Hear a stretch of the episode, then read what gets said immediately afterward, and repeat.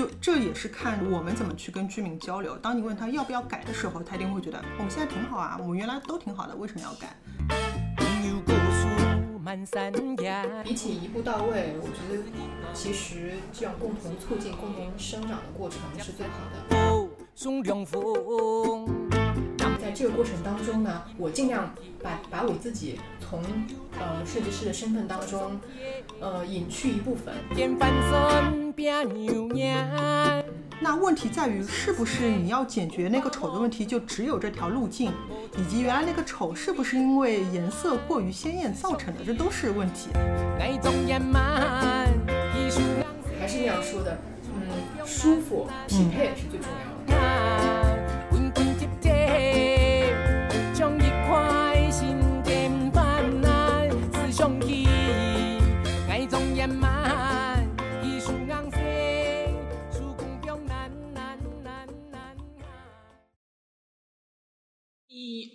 三，当当当当当当当。大家好，欢迎来到瞎玩，这是一档没事就想瞎聊着玩的播客节目，我是大头。为了能够让您更加及时、完整的收听到虾玩的播客内容，我们非常推荐您使用泛用型播客客户端来订阅我们的节目。当然，同时您还可以通过喜马拉雅、荔枝 FM、哔哩哔哩这几个平台来收听。如果您喜欢我们的节目，欢迎通过 PayPal 或支付宝来捐赠，帮助我们一起分担服务器的运维费用。我们的账号信息也是我们的沟通邮箱，是 shrimptalk at outlook.com，呃，shrimp s h r i m p，然后 talk t a l k 这样一个邮箱。那今天这期节目我们请来的是夏文的老朋友厂长。Hello，大家好，我是厂长，我又来啦。呃，这一期节目呢，是因为我跟厂长正好有机会加入到一个团队中去做一些社区改造的项目。嗯，那在其中呢，我们厂长这边集中是负责这个街区的一些视觉设计、导视设计以及电招电牌的改造这一部分。那我们也是想通过这期节目跟大家分享一些我们在工作过程当中的一些收获和经验，包括我们觉得可能会有些问题的问题。我们会在这期节目当中尽量不去提及相关具体街道社区的名字。电招电牌是这样，就是原来我会觉得它是一个改造街区改造里边比较轻量级的东西。嗯，或者说你做一个建筑单体啊，或者景观整体的规划设计是更重要的。电招电牌是相对在末端或者再细化一点、微观一点的东西。但同时，我是觉得很多地方，比如说老城区，是因为你这条街暂时没有办法动它，那你能动的只能是电招电牌先动起来，通过改变电招电牌来改变这条这条街的样貌。所以它从这个角度上来说还是挺重要的。呃，对，其实我们在这个、我们这次参与这个项目里面呢，不包括不不不仅限于电招电牌，嗯嗯我们还做了比如说导视系统啊，呃，电招是一部分，还有一还有一个是整个这个项目有一套自己的 VI 的，嗯。有一套视觉的。呃，我是觉得，嗯，当然，如果从实际的角度去出发来讲，确实电招电牌就是有一些客观原因限制，比如说我们想深入的再去从一些很基础的方向去改造的话，可能有困难。嗯。那电招电牌是比较好入手的，嗯。但是我觉得也很好理解，就是像一个人如果换身衣服，换个换个头型，换身衣服，精神面貌会今天烫个头发，对，嗯。精神面貌会不一样。嗯，所以从这块来讲，确实就是它的作用也是很显而易见的。嗯。对的。所以刚才像像你说的，我们是其实是从街道上面整体视觉去着手，然后我们改造的这个电招电牌也是在这个视觉系统里边的，所以它是一个比较成系统的一个设计。嗯对对对，呃，我们还是希望说，呃，可以让大家一进到这个街区就有一种归属感，一种一种呃独特的感觉，嗯所以还是帮它整体做一个规划，而且每个街区的它的特性跟它的生存的现状都是不一样的。嗯。比如说，有的有的街区是商务人士比较多，有的街区是老年人比较多，嗯。那他们对应的这种呃设计的一个性格或者色彩的性格，或嗯。者整个的一个环境都是不同的。因为我是觉得现在很多设计大家非常追求一种网红效应，嗯嗯，那网红背后可能是一种同质化的结果。嗯就像之前厂长跟我举过一个案例，是一个沙县小吃的店，对然后非得改成非常怎么说清新文艺范儿的那种对，就变成一个像、像米其林餐厅一样。啊对，对，但是我一开始看到这个这个就是呃就是微信的推文的时候，嗯它是以一个正面案例来分享的。嗯。但是我当然只代表我个人啊，嗯。那我觉得这种恰恰是我不太愿意去做的事情。嗯。因为我觉得一个品牌也好，或者一件事儿也好，嗯。就如果它是跟当地的居民发生关系的，嗯。那它是跟这个土壤、跟他们的消费模式、跟他们的生存现状是息息相关的。嗯一个比较价格亲民的品牌，嗯。没有必要把自己包装成米其林的样子，嗯，你会让进去消费的人非常不舒服的。是，我坐在一个那么网红的餐厅里，我我我还 我还怎么去高高兴兴的点我五块钱一份的飘香拌面呢？没办法了，嗯嗯。我不舒服了。是，所以我觉得，呃，就是视觉不分贵贱的，嗯嗯让人舒服是最关键的。嗯而且我们在做这个项目的时候，比如说我介入，我一个月我就撤了，我结束了，嗯或者最多最多我跟个半年我就结束了。嗯但是使用者或者这个品牌，它会一直下去，它会一直生存下去，嗯一直运转下去。嗯，那后面使用的人是不是舒舒服的？我觉得这个是最重要的。对的，像刚才那个说的沙县小吃，我觉得它出来的时候是一种反转，然后夺人眼球的效应的，就没想到一个非常街边小吃的东西可以变成米其林餐厅。但你真的去使用，作为一个食客去使用的时候，那有可能这家店东西真的比别的沙县小吃贵一点。嗯，对，嗯因为嗯你的所有的成本会嗯造成你的这个价格的上浮啊。对，所以它是一个，它就会变成一个异化的沙县小吃，而不是我们原来平时一直吃那种。对，但这、但这个呃，就是我觉得也不是说批判它，嗯就是我们分享这个事儿。对，对，就是其实就像你在现在大家中哎是不是中秋节快到了？嗯，对，是，买月饼一样的，嗯你花钱买了好看的设计，当然会有人愿意去为这样的设计去买单的，嗯。但是最后它都会在体现在你的账单上。之前我记得你还跟我聊到过，就是关于设计师以一个什么样的姿态去介入这个店招的设计。嗯，嗯我不说别人，我就说我自己啊。嗯我我我愿意做一个服务者，嗯就当然其他的项目不一样，嗯就是呃我我在这样的微改造的嗯为社区服务的项目里面，嗯我愿意做一个服务者。我而且我觉得就是倾听呃当地的居民、当地的这种老百姓的声音，嗯对我来说是最重要的。因为就像我前面讲的，嗯我这个项目做了两个月我就走了，结束了，但是。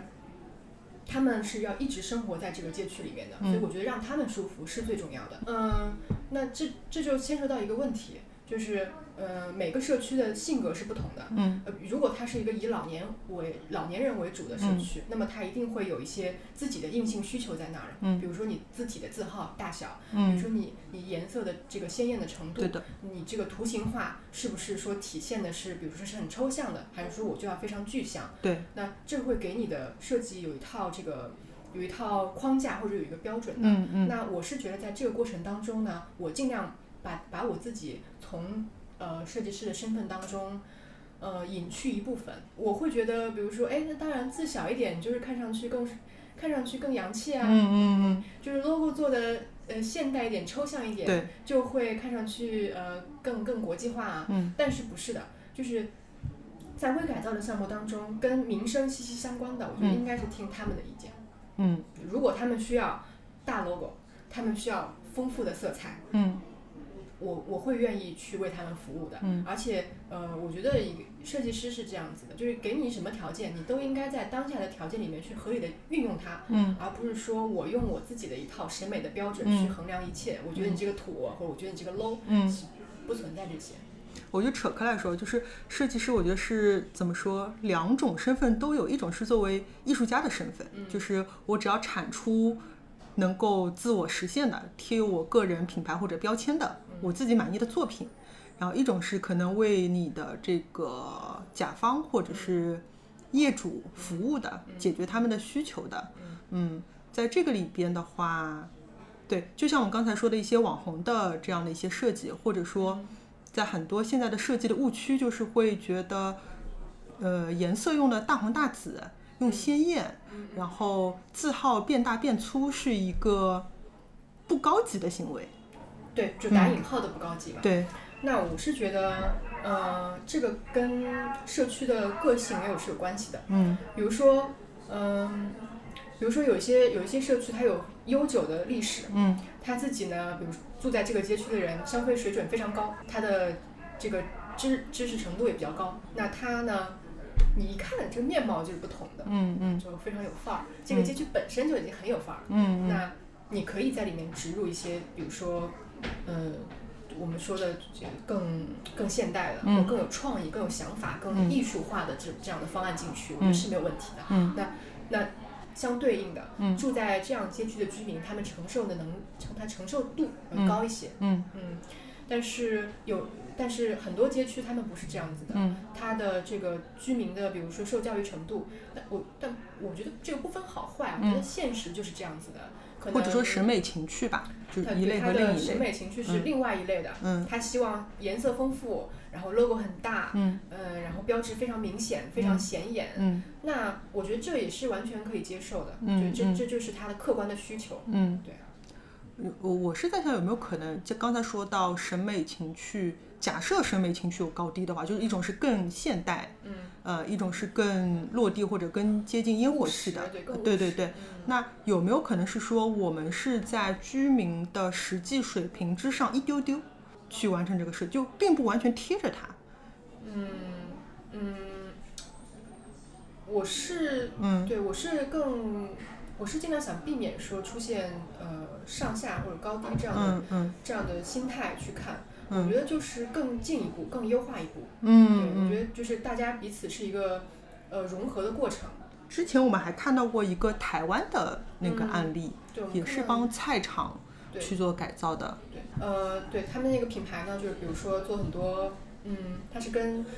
这个业主的业态融合的非常非常好，嗯然后对几乎是可以，几乎是可以把这个店招隐藏在它的这个整套的视觉里面。嗯但是这样的话，面对一个比如说是一个老年的社区，嗯如果你是一个以年轻为主的社区，这个没有关系。嗯如果是一个老年社区的话，就会面临很多问题，比如看不到、看不清、看不懂。嗯，对对对，就对的，我们喜喜很喜欢用 icon 之类的去代表一些事情，对但太抽象了，可能大家会想一想这到底是什么。对对对，所以嗯，有的时候我觉得，嗯，就是你你这个社区什么土壤，它就滋生了他的理解能力、他的审美、他的嗯所有的一切的一切，嗯最后体现在你的这个视觉上。我觉嗯得还是要一一对应的，就是不能不能去用一个统一的标准去衡量它。对嗯嗯，匹配才是好的。这是最重要的。嗯嗯嗯，包括包括颜色也是一样，最近嗯就疯狂流行莫兰迪色。我觉得对，我觉得莫兰迪色为什么能疯狂流行呢？其中一个原因之一，可能是这是呃，这是呃设计师。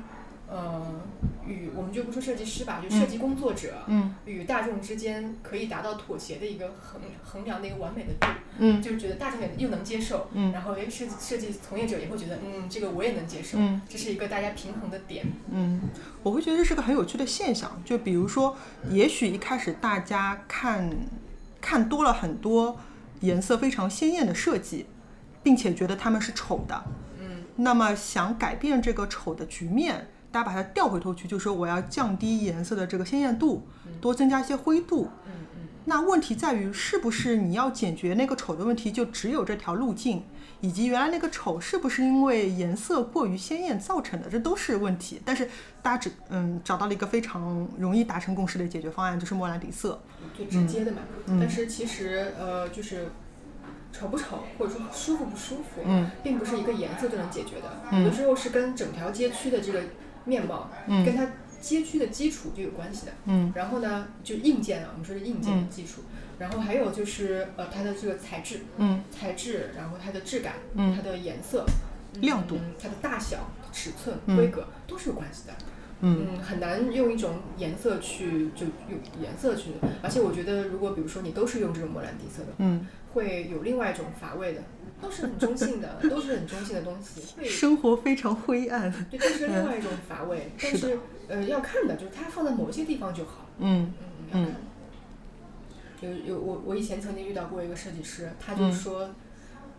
呃，他就说这个有有有一些很吐槽的梗，大家都知道的，嗯比如说甲方会要求我们一直把 logo 放大、放大再放大，嗯然后颜色呢，就是呃怎么说呢？就甲方会在所有的方案里面总会挑一个最丑的，嗯在最后选的一定是那个最难看的，嗯这变成一个梗。但其实呢，呃，在微改造的项目里面，我觉得恰恰好，恰恰是要听从大家的意见的，嗯不要带有自己的一些偏见，我觉得这个是很重要的。就嗯 logo 大也可以做得好看的，嗯，那颜色丰富呢也可以的，就是、嗯呃，这个街区它就是这样有烟火气的，嗯如果它就是酝酿了这种大红大绿，它就是酝酿了这种红配绿、黄配紫，嗯那你为什么不能运用这种元素呢？我觉得是可以的。嗯，而且像 logo 大这种，它是一个真实的。非常重要的需求，就是不管是 logo 还是我们说的电招电牌，它是有一种宣传效应的。对对，在一条街上，比如说有十家店铺连着，你能不能第一眼就看到我这家店铺？那它通过什么去吸引眼球？它能想到的也许是 logo 大，现在大家看到的很多有网红效应的设计，它都是有一些城，我觉得是有点城，有一些是有城市化的，比如说一定是这个大面大色块。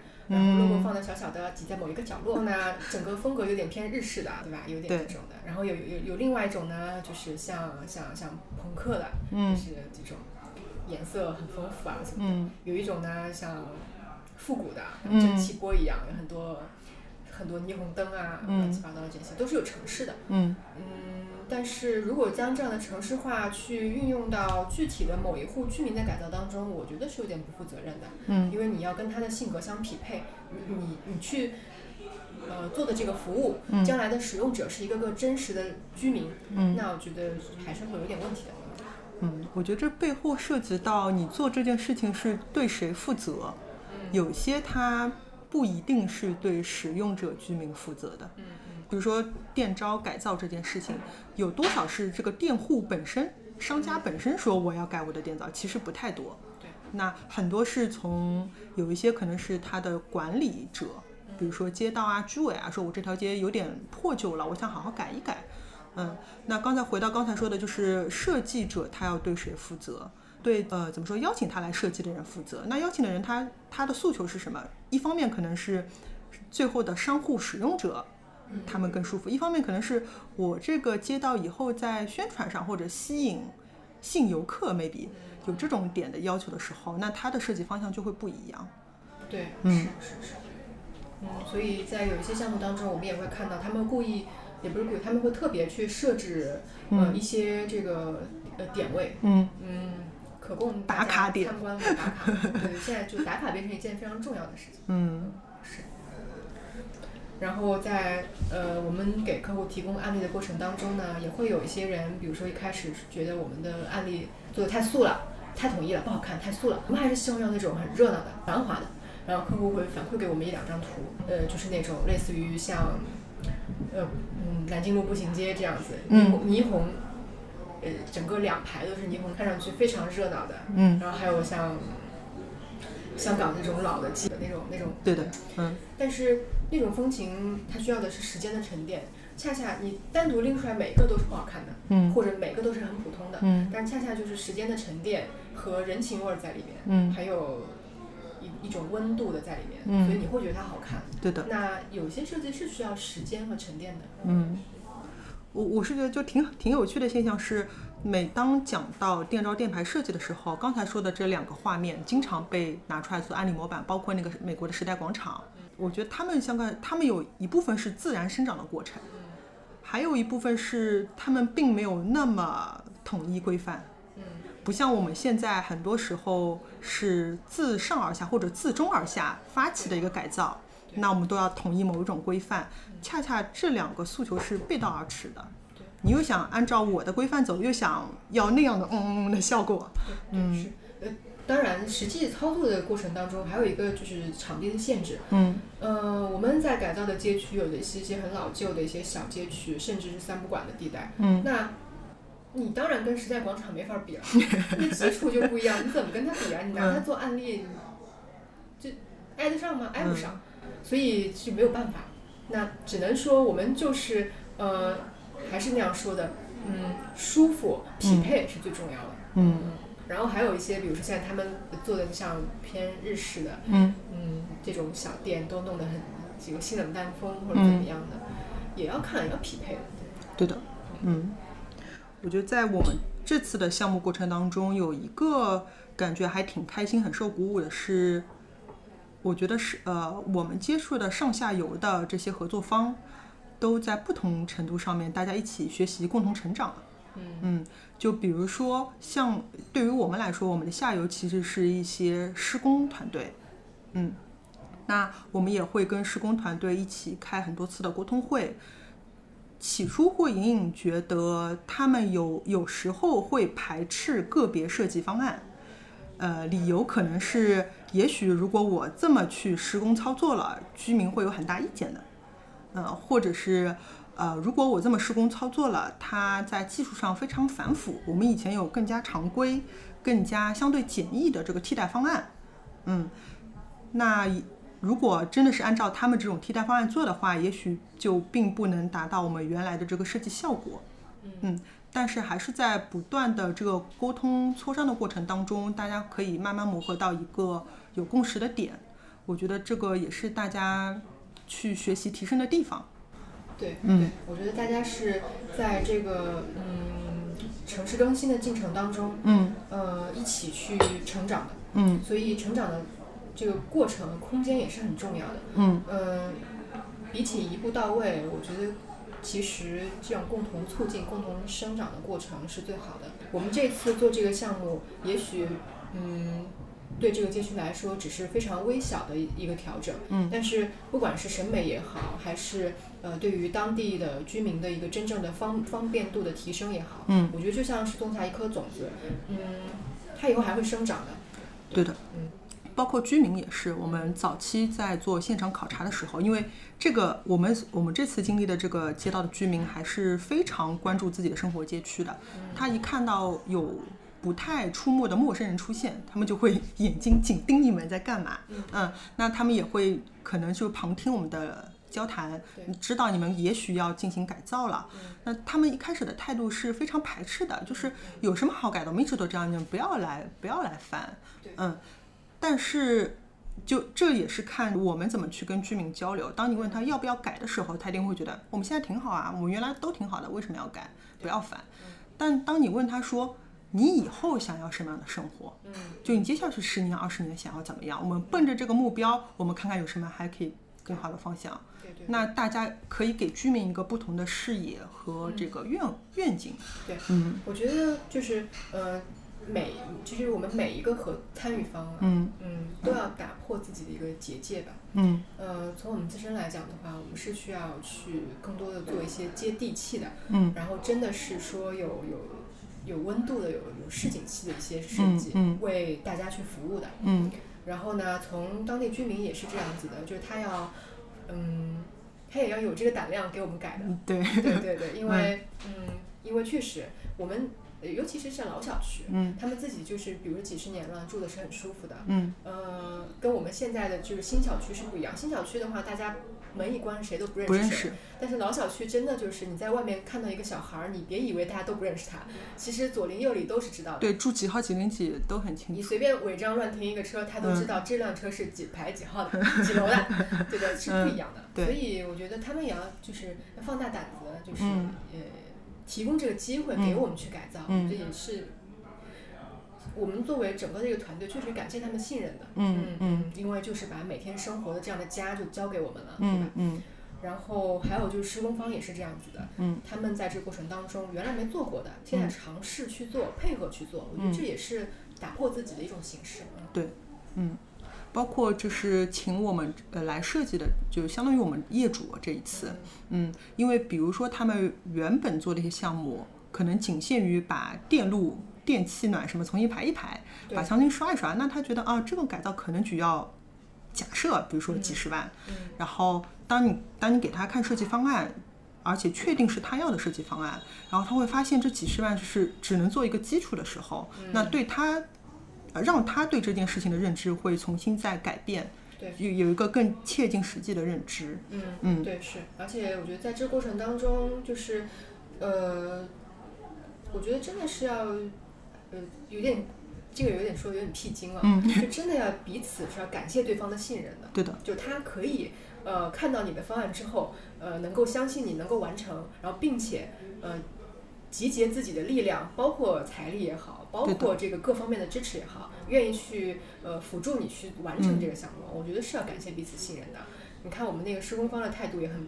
一开始拿到的时候，一第一次碰方案的时候，他可能会觉得啊，这怎么能完成啊？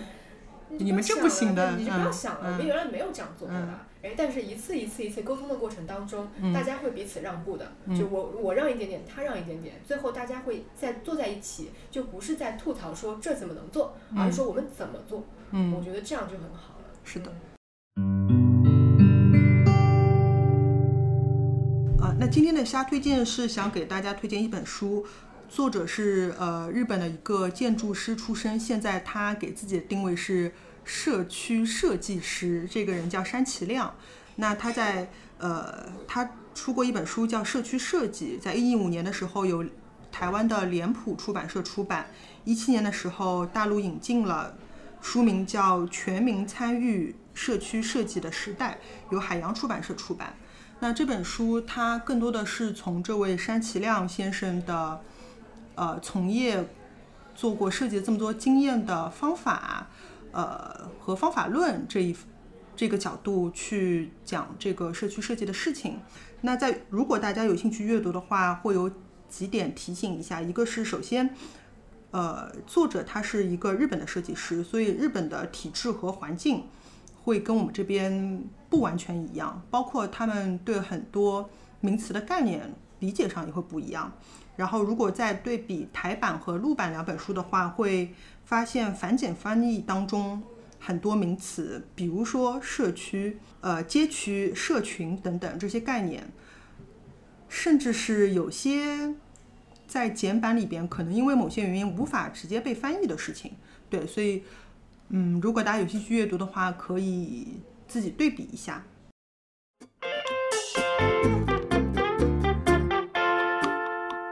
虾丸的成长，感谢每一位听众的支持。我们非常希望能够偷到，呃，我们非常希望能够收到您的交流反馈。如果您喜欢我们的节目，也欢迎捐赠。无论是交流还是和反馈，都可以通过虾丸的邮箱来找到我们。那么今天的节目就到这里啦，感谢厂长，我们下期再见，拜拜，拜拜。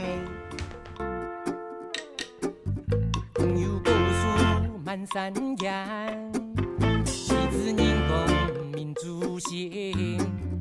直接山谷送凉风，南边长春阴凉天，春游太戏冲上天，日天翻身变牛年，秋风新鲜五把梦。